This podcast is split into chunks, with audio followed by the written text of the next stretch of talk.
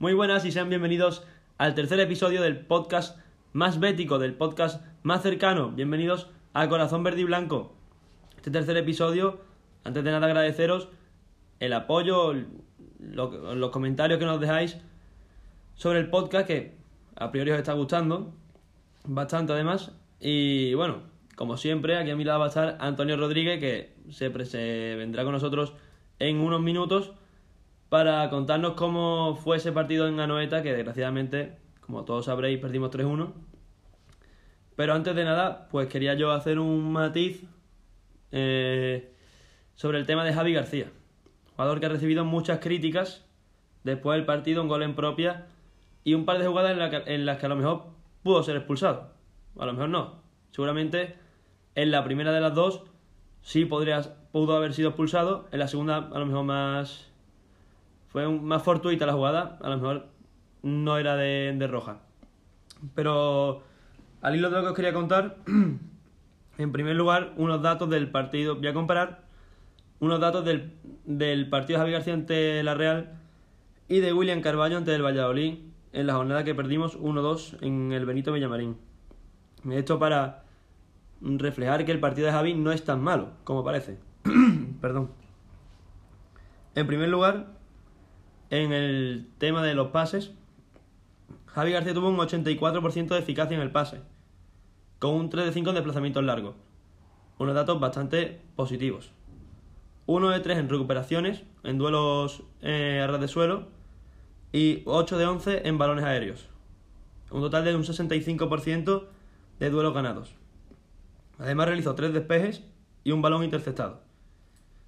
Todo hay que decir también que el, gol de la Real que se mete en propia, un despeje que para mí es más mala suerte que otra cosa. Pues él mete la pierna y desvía el balón para adentro en una jugada muy desgraciada.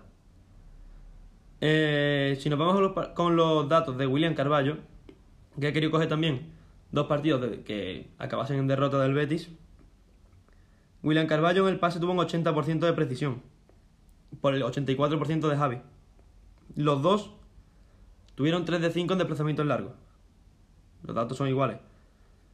En los duelos en arras de suelo, 6 de 11 para William Carballo y 1 de 2 en juego aéreo. Un 53% de duelos ganados. Es decir, hasta 12 puntos porcentuales menos que Javi. Y por último, en, aquel partido no logró ni ninguna recuperación ni ninguna intercepción. Todo esto pues, nos lleva a sacar conclusiones, sobre todo para los amantes del Big Data y de la estadística, que sé que hay muchos, de que el partido de Javi García no fue tan malo como pudo verse con el gol, que para mí, repito, desgraciado, y con las dos jugadas esas que si bien una puede ser roja, la segunda es completamente fortuita. Y esas dos acciones puntuales trajeron un partido para mí más que decente de Javi. Dicho todo esto, nos vamos con el resumen del partido. Y ya con todos ustedes mi compañero Antonio Rodríguez. Muy buenas, Antonio.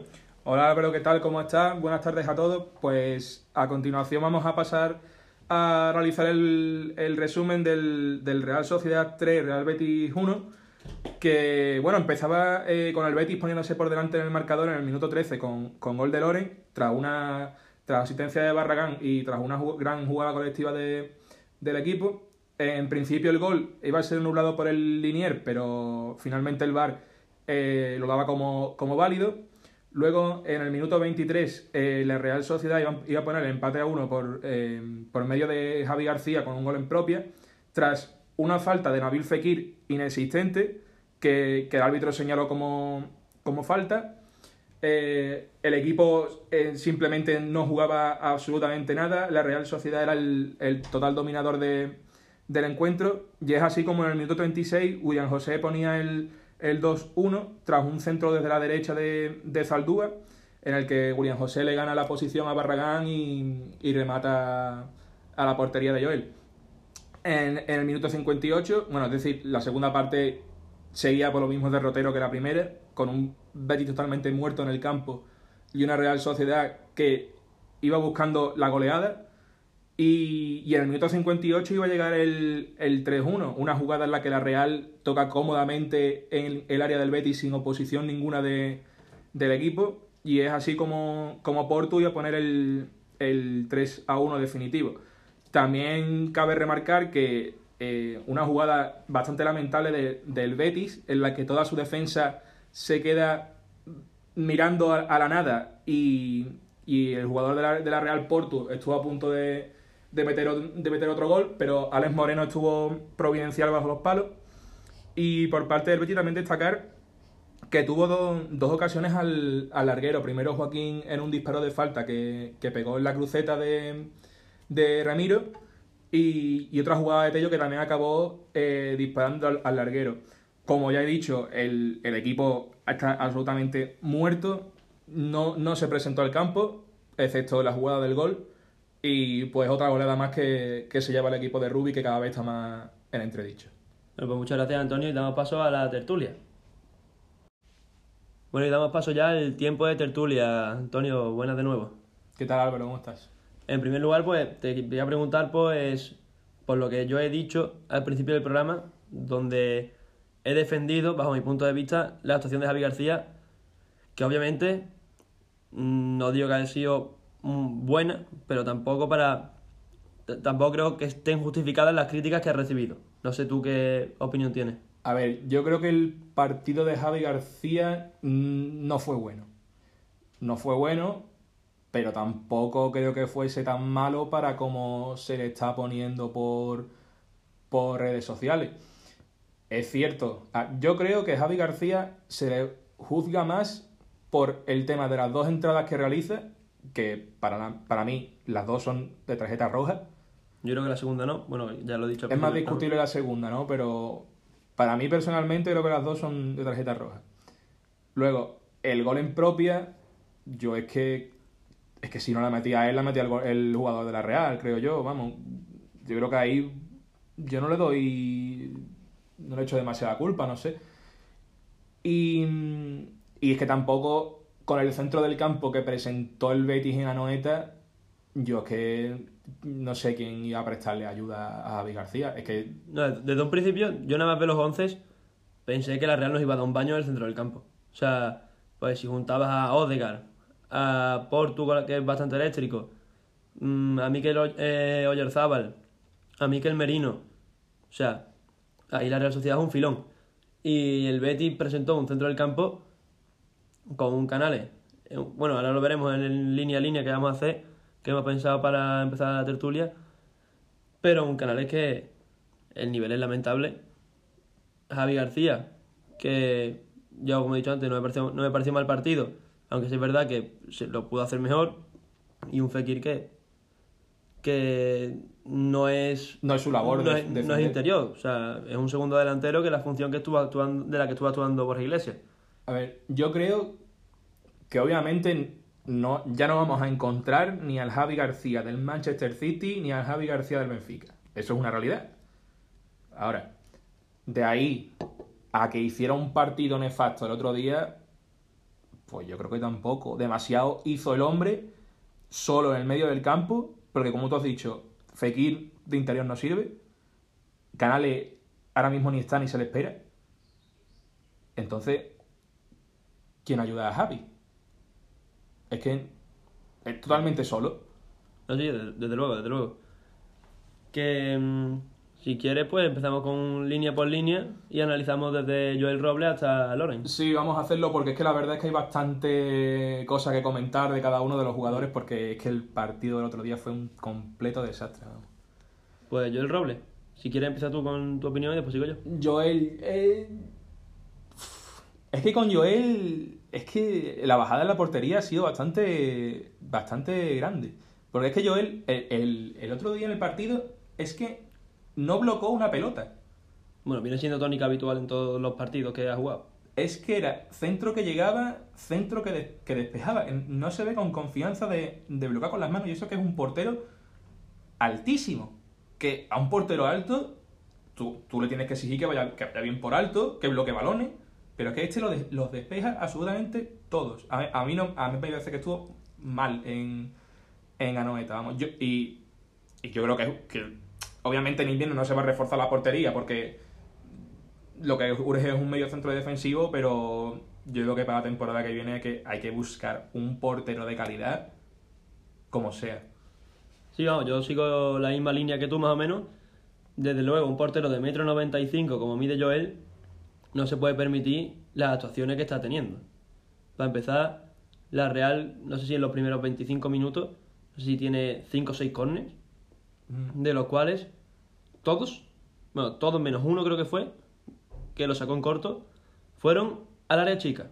En una especie de melee que hacían los jugadores de la Real dentro del área chica del Betis. Y Joel no salió a ninguna. A ninguna. Que puede ser que a lo mejor muchos jugadores de por medio, vale. Pero alguna tienes que salir e imponerte, pues es tu área chica. O sea, ahí el portero manda, esté ahí quien esté.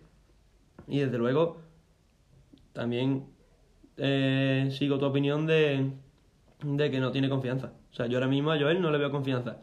Y después miras al banquillo y es que Dani Martín a mí me da menos confianza todavía. O sea, es que estamos entre susto o muerte. Sí, sí, completamente. Es que el, el, bajón en la portería es que ha sido notable y el equipo lo nota. Porque tú, tú cuando tienes un portero que te transmite confianza, te transmite seguridad, eso también en la defensa se nota.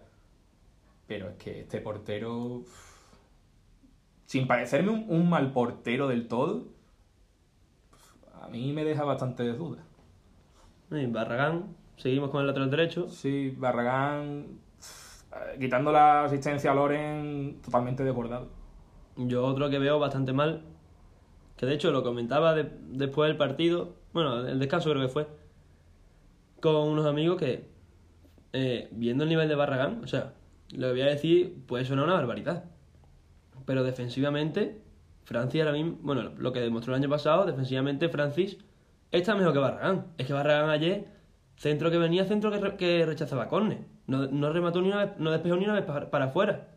Y es que un córner es una ocasión de peligro brutal, sobre todo sabiendo que el Betis no defiende bien los, balones parados. Pero vamos, que es algo que viene ya hace tres años, que no es nuevo. Mm. Y, no sé, yo, bueno, quitando eso, Barragán, no sé si el segundo o el tercero se lo, se lo come. Es el segundo. El segundo que se come a William, la marca de William José. Se la come completamente. Y en ataque, no es un jugador. Sí, el gol de, el gol de Loren es una buena pared, creo que es con Joaquín, que llega a línea de fondo y pone un buen balón. Buen balón que también pues el, el, el central de la Real medio falla. Porque si no, podría haber despejado. Pero bueno, que quitando esa, esa asistencia, el partido de Barragán fue bastante lamentable.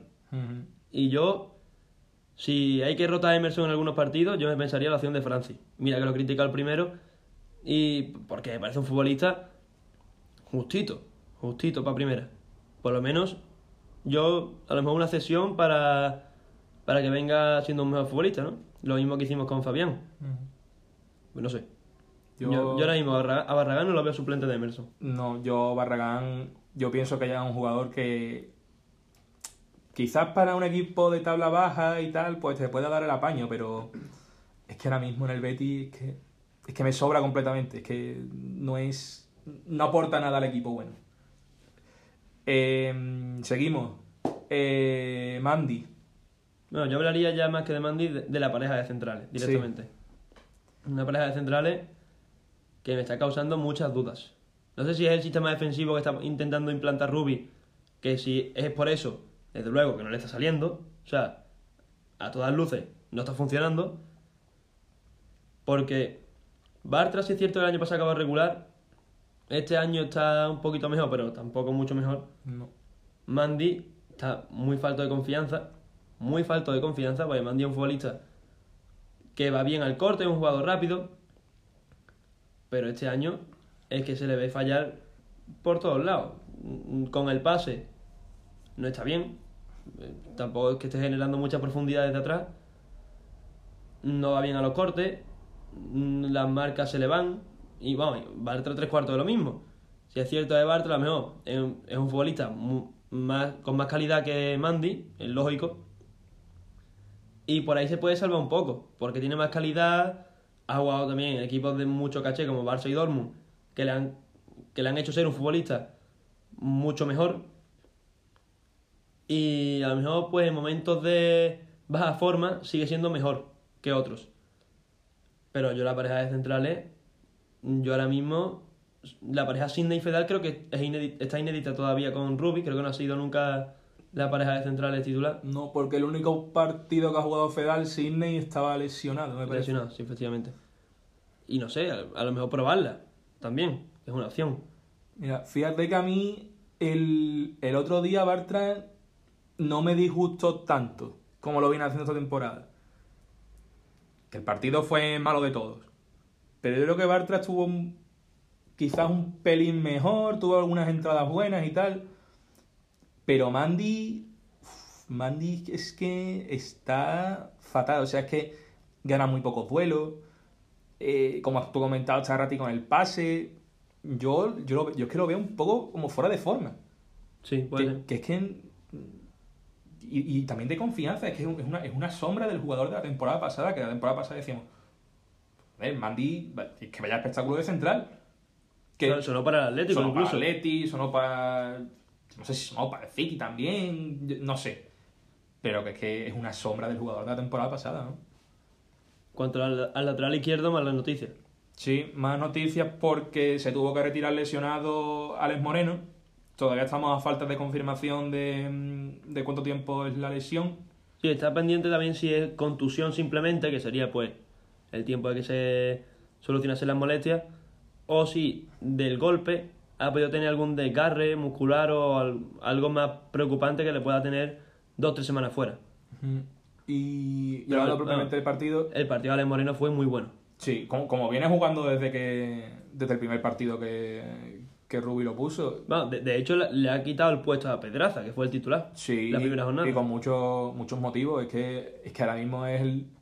A mí no me extraña, quitando Loren, te diría que es el jugador más en forma de la plantilla. Sí, está rápido, eh, pero tiene, te aporta profundidad en área contraria, no defiende mal. No, no. Para ser un carrilero, no defiende mal. Sorpresivamente lo, lo hace bien.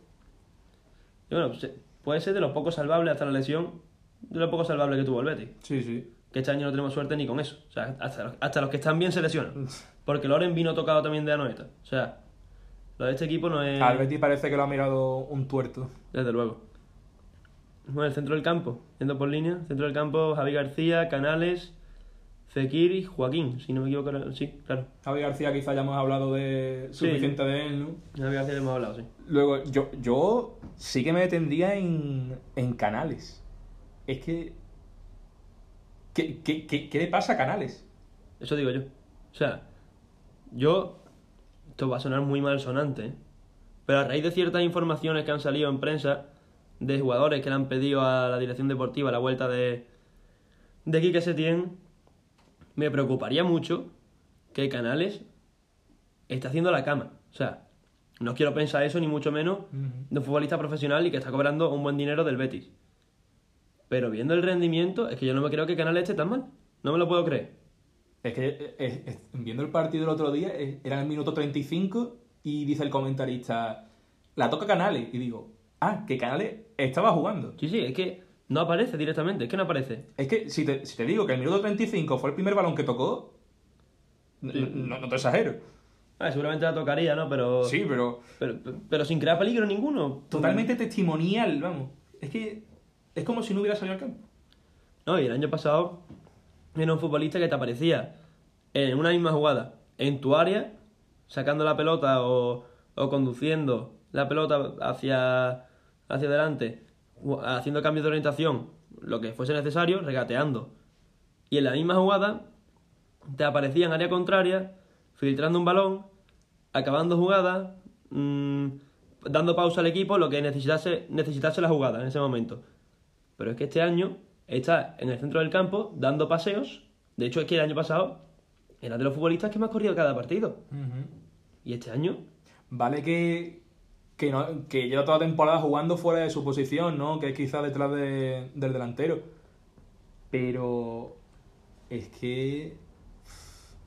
Es que, se, se- es que no, no- te juro, Álvaro, que es que no puedo llegar a comprender lo mal que está Canales. Es que... Es que no, es una lástima, es un futbolista espléndido. Es, Sí, bueno, sí. Eso ya está demostrado y no hace falta que, vamos, no vamos a descubrir a canales a ningún bético hoy. Eso está claro. Pero sí es cierto que el nivel que está dando es Paupérrimo. Vamos, yo no sé si, si el, en Granada tiene que ser titular. O sea, también el, problema es a quién pones, ¿no? Pero Claro. visto lo visto, yo no sé si debe ser titular. Es una de las. Si Rubi continúa, es una de las. de los debes que tiene con el equipo, recuperar canales. Es que el Betis no puede pasarse toda la temporada con un canales en este estado. Pero es que es un jugador capital en este Betis, un jugador capital. Desde luego. Y yo te voy a decir una cosa. Eh, podemos dejar a Fekir para el final, pues quiero hacer unos apuntes Muy bien. y pasamos si quieres con Joaquín, que, bueno, mi opinión es que es un futbolista. Joaquín, a día de hoy, si no es el mejor de la temporada del Betis, pues está Loren. Joaquín es de los que más tira del carro de este equipo. Lo lleva haciendo desde que volvió. Que cuenta chistes, que si no sé cuánto. Y es muy fácil la crítica de... No, eh, cuando no rinde me refiero. Eh, es que ha venido aquí a pasearse. Pues mira, señores. A la jornada 9, un tío de 38 años. Lleva, no sé si dos goles, dos asistencias. Creo que por ahí van los números. Sí, tirando por ahí. Ayer da el pase a Barragán clave para que este pusiese- le pusiese la, la asistencia a Loren. Después tiene un larguero de un lanzamiento de falta que pudo ser perfectamente gol porque fue mala suerte más que nada. Y es que un tío de 38 años está tirando del carro del equipo. Es que eso es lo triste. Eso es preocupante. Eso es muy triste. Que es que Joaquín le quedarán dos temporadas a, a- O la que viene. o la que viene. Pero es que es un equipo que aspira a entrar en UEFA, aunque eh, vete tú a saber dónde vamos a acabar al final de temporada. Vamos a aspirar por sacar 40 puntos y ya después. Vamos a ver. Pero es que tú no puedes esperar que un tío de 38 años te esté sacando las castañas del fuego continuamente. Que en partido. Que te lo puedes sacar en muchos partidos porque la calidad de Joaquín es, es impresionante y está, y está. y físicamente está como un toro. Pero es que lo que no puede ser es que con 38 años tenga que ser él el tío que tenga que sacar los partidos adelante. En Y, que- y que juegue los 90 minutos. ¿eh? Claro, los 90 minutos. Es que, es que yo lo decía la temporada pasada, lo, lo comentaba siempre, decía, "Joder, es que Joaquín juega los 90 minutos, parece que lo, que lo quieren retirar. Pero que este año va por el mismo camino. No, jugar los 90 minutos todos los partidos. Y sobre todo teniendo un futbolista como Tello.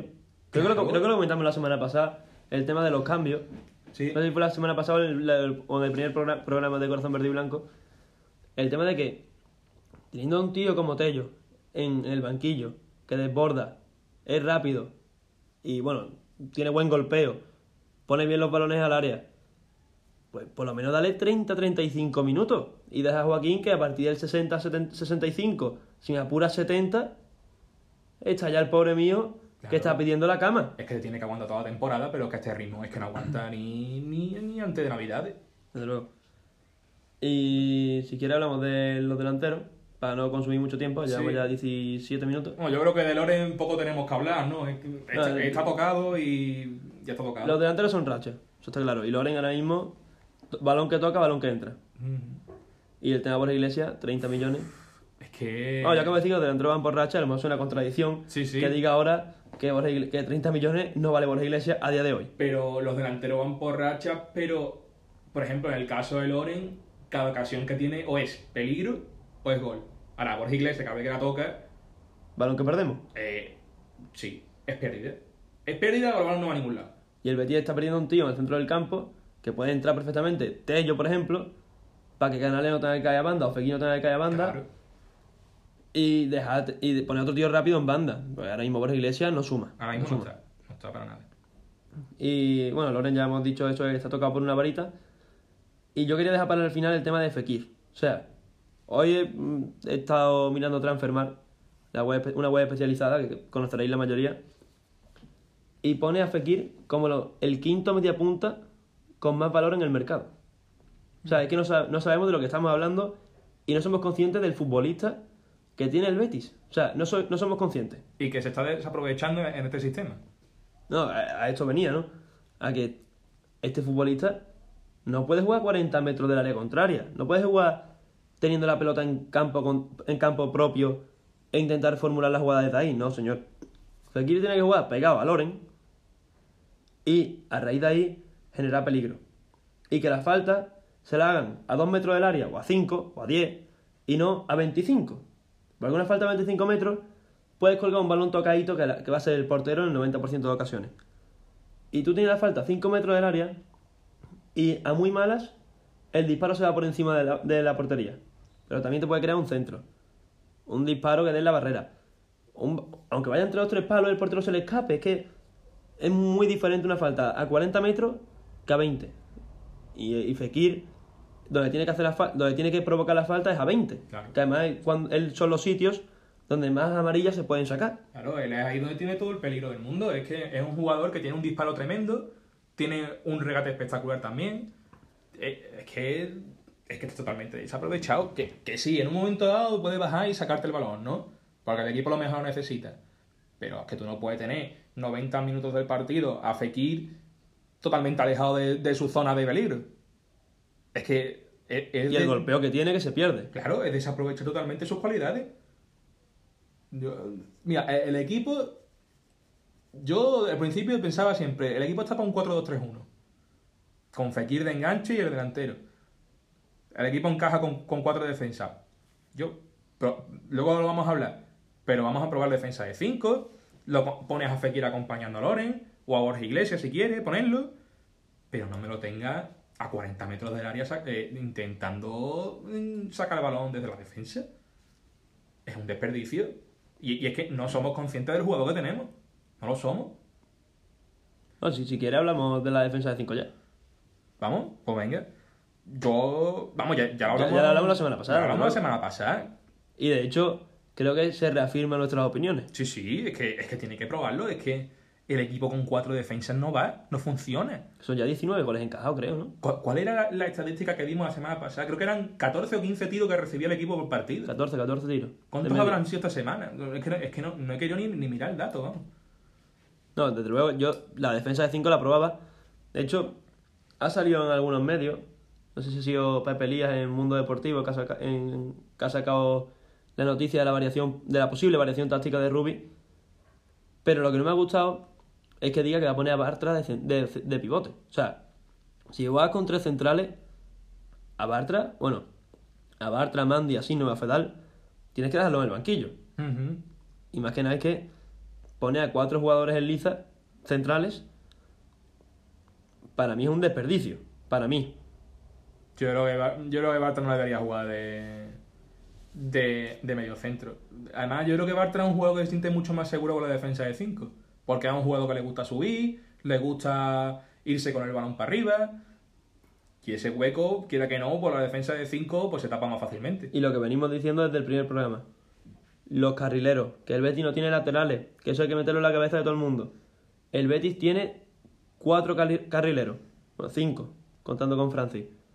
Que Francis, el que lo conociese del Betis Deportivo, como en mi caso, Francis era extremo. Era extremo, sí. Francis estaba más, pega- más veces pegado al delantero que al lateral o que a los centrales. Francis estaba pegado a la banda. Era, eh, salvando distancia, y es una grosera comparación, desde luego, era un Joaquín. O sea, era un tío que se pegaba en la derecha a la línea de cal y de ahí, pues, regateaba o cuando era necesario eh, jugaba por dentro, buscaba puertas, pero el 90% de sus jugadas eran regatear al lateral, llegar a la línea de fondo y colgarla. O sea, y ahora le estás pidiendo a un tío que juegue de lateral. O sea, no. Aquí tenemos cinco carrileros. ¿Cómo se aprovechan los carrileros? ¿Defendiendo?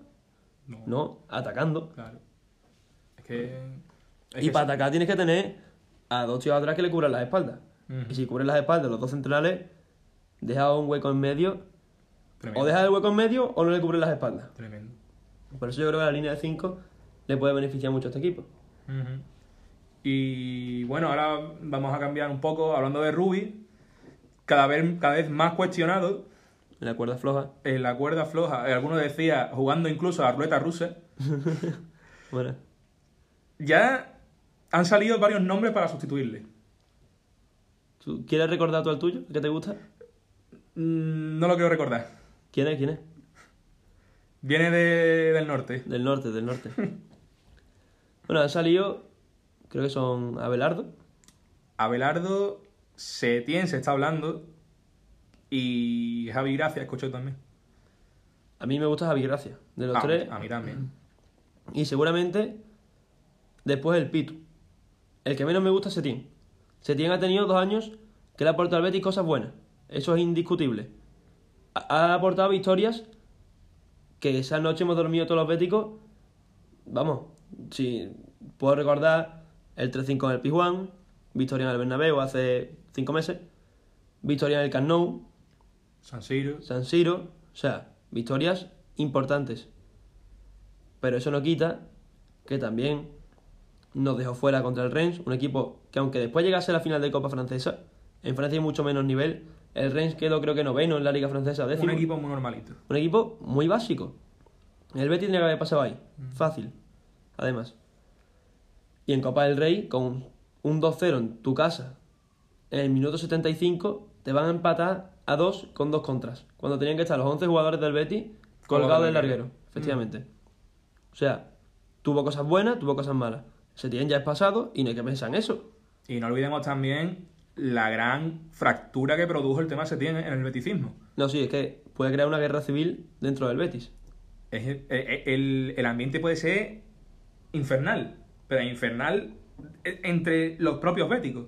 Sí. Yo, yo no sé, yo no sé qué estará pensando nuestro querido director deportivo entre comillas y nuestro querido presidente, pero me parecería un suicidio volver a Setién. Sería un suicidio totalmente. Yo es que yo, yo lo puse por Twitter el otro día. Yo no sé a qué están esperando para descolgar teléfono y comprar los billetes a Sevilla para Javi Gracia.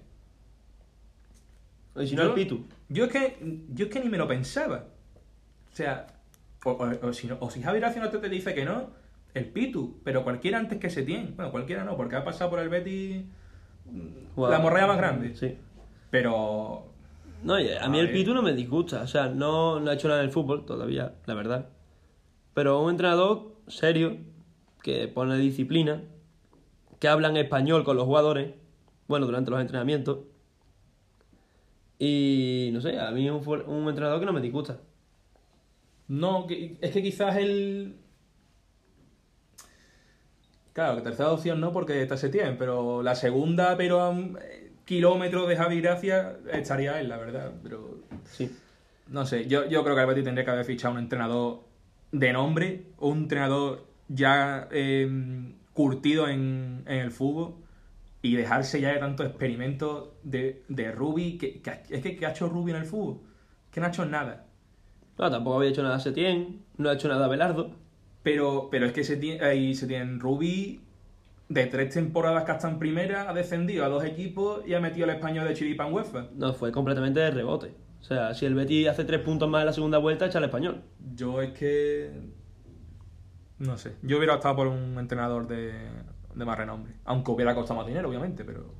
Y por último, si quieres, ya hablamos del tema del palco. También ha sido un tema caliente en, en redes sociales, sobre todo, eh, tras la derrota en Anoeta. Porque durante el partido salió una imagen, bueno, la televisión grabó al palco y se vio a Gordillo junto a la directiva del- de la Real. Y algo que llamó mucho la atención a los béticos, sobre todo, malos momentos del equipo. Y ahora la gente, la, la gente se pregunta que dónde están Aro y Catalán. Claro, es que salía. Leí yo por Twitter que ellos no consideraban que fuese importante ir con el equipo a. a, Sí, creo que es información de Andrés Ocaña, a los viajes. el periodista de COPE. Sí. Y, y tú dices, pero ¿cómo no va a ser importante ir, yo, a la conchinchina si quieres? Pero que tienes que estar con el equipo. Vamos a ver, y- ¿qué imagen estás dando? Y si el partido va mal, vas en el descanso y dices ahí lo que tengas que decir. Yo es que, a, a mí, es que como bético, a mí no me cabe en la cabeza dejar solo a mi equipo porque no me importante ir para San Sebastián, por ejemplo. Te voy a hacer yo una pregunta. ¿Van ahí al Bernabéu? Eh, ¿Tienes alguna duda de ello? No sé, como, dicen que los partidos fuera va Gordillo, que lo han decidido a principio de temporada. Eh, ¿Cómo le gustan las cámaras a estos dos? No, sí, desde luego. Cuando las cosas van bien. Cuando las cosas van bien. Porque yo llevo... sin- Bueno, creo que... Pues esto se va Estamos grabando un día martes. Martes 22 de octubre. Se publicará seguramente mañana, miércoles 23. Si no el jueves por la mañana. Y mañana, miércoles 23 de octubre, va Ángel Aro a la cadena COPE. Bueno, que yo creo que va a decir lo típico. Estamos con el equipo, Rubí no, no peligra, que aunque eso lo dicen todos y después a la jornada siguiente está fuera el entrenador. Así que, bueno, yo, yo creo que eso es lo que va a decir, no va a decir más. Va a ser una entrevista, como diría aquel periodista, jabonosa. Una, una entrevista jabonosa. que, ¿Y si quieres apuntar algo más? Mm, Pues por mi parte, nada más, Álvaro. Yo creo que hemos comentado bastante, de forma bastante extensa, todos los temas de la actualidad del Betis. Así que por mi parte, nada más. Y ojalá ganemos en Granada. Ojalá, ojalá. Pero me parece a mí que tiene más mala pinta eso. Está complicado, está complicado. Veremos a ver. Bueno, pues Antonio, muchas gracias. Un placer, como cada semana. Y a ustedes os dejamos con el minuto de oro y el protagonista de esta semana. Un saludo. Bueno, es difícil hablar de la, actualidad del Betis sin, sin hacer énfasis en la situación de la tabla, ¿no? Al final sabemos que los resultados mandan y, y cuando se nos vendió el proyecto un poco se nos decía que iba a ser un cambio para mejor y, y no parece de momento que sea así, ¿no? Es difícil reconducir esto porque cuando un equipo no gana pero su juego habla muy bien de él, bueno, pues puede tener un poco de paciencia y, y esperar un poco a ver si los resultados llegan. Pero lo triste es que el Betis juega poco, muy poco, nada y, y los resultados no, no acompañan, ¿no? Entonces, alargar la paciencia en esto es complicado. Y ya, el que me conoce un poco sabe que yo no soy una persona poco paciente y menos en este tipo de cosas. Pero cuando los objetivos son claros y, y todos los estatutos de, de todos los estamentos del club hablan de que el objetivo es Europa, la imagen que se da no puede ser la que se está dando ahora mismo, ¿no? Se puede entender que en la jornada 9, 10, 11 no estén metidos ahí, pero al menos peleando por ello y el Betis de momento no lo está.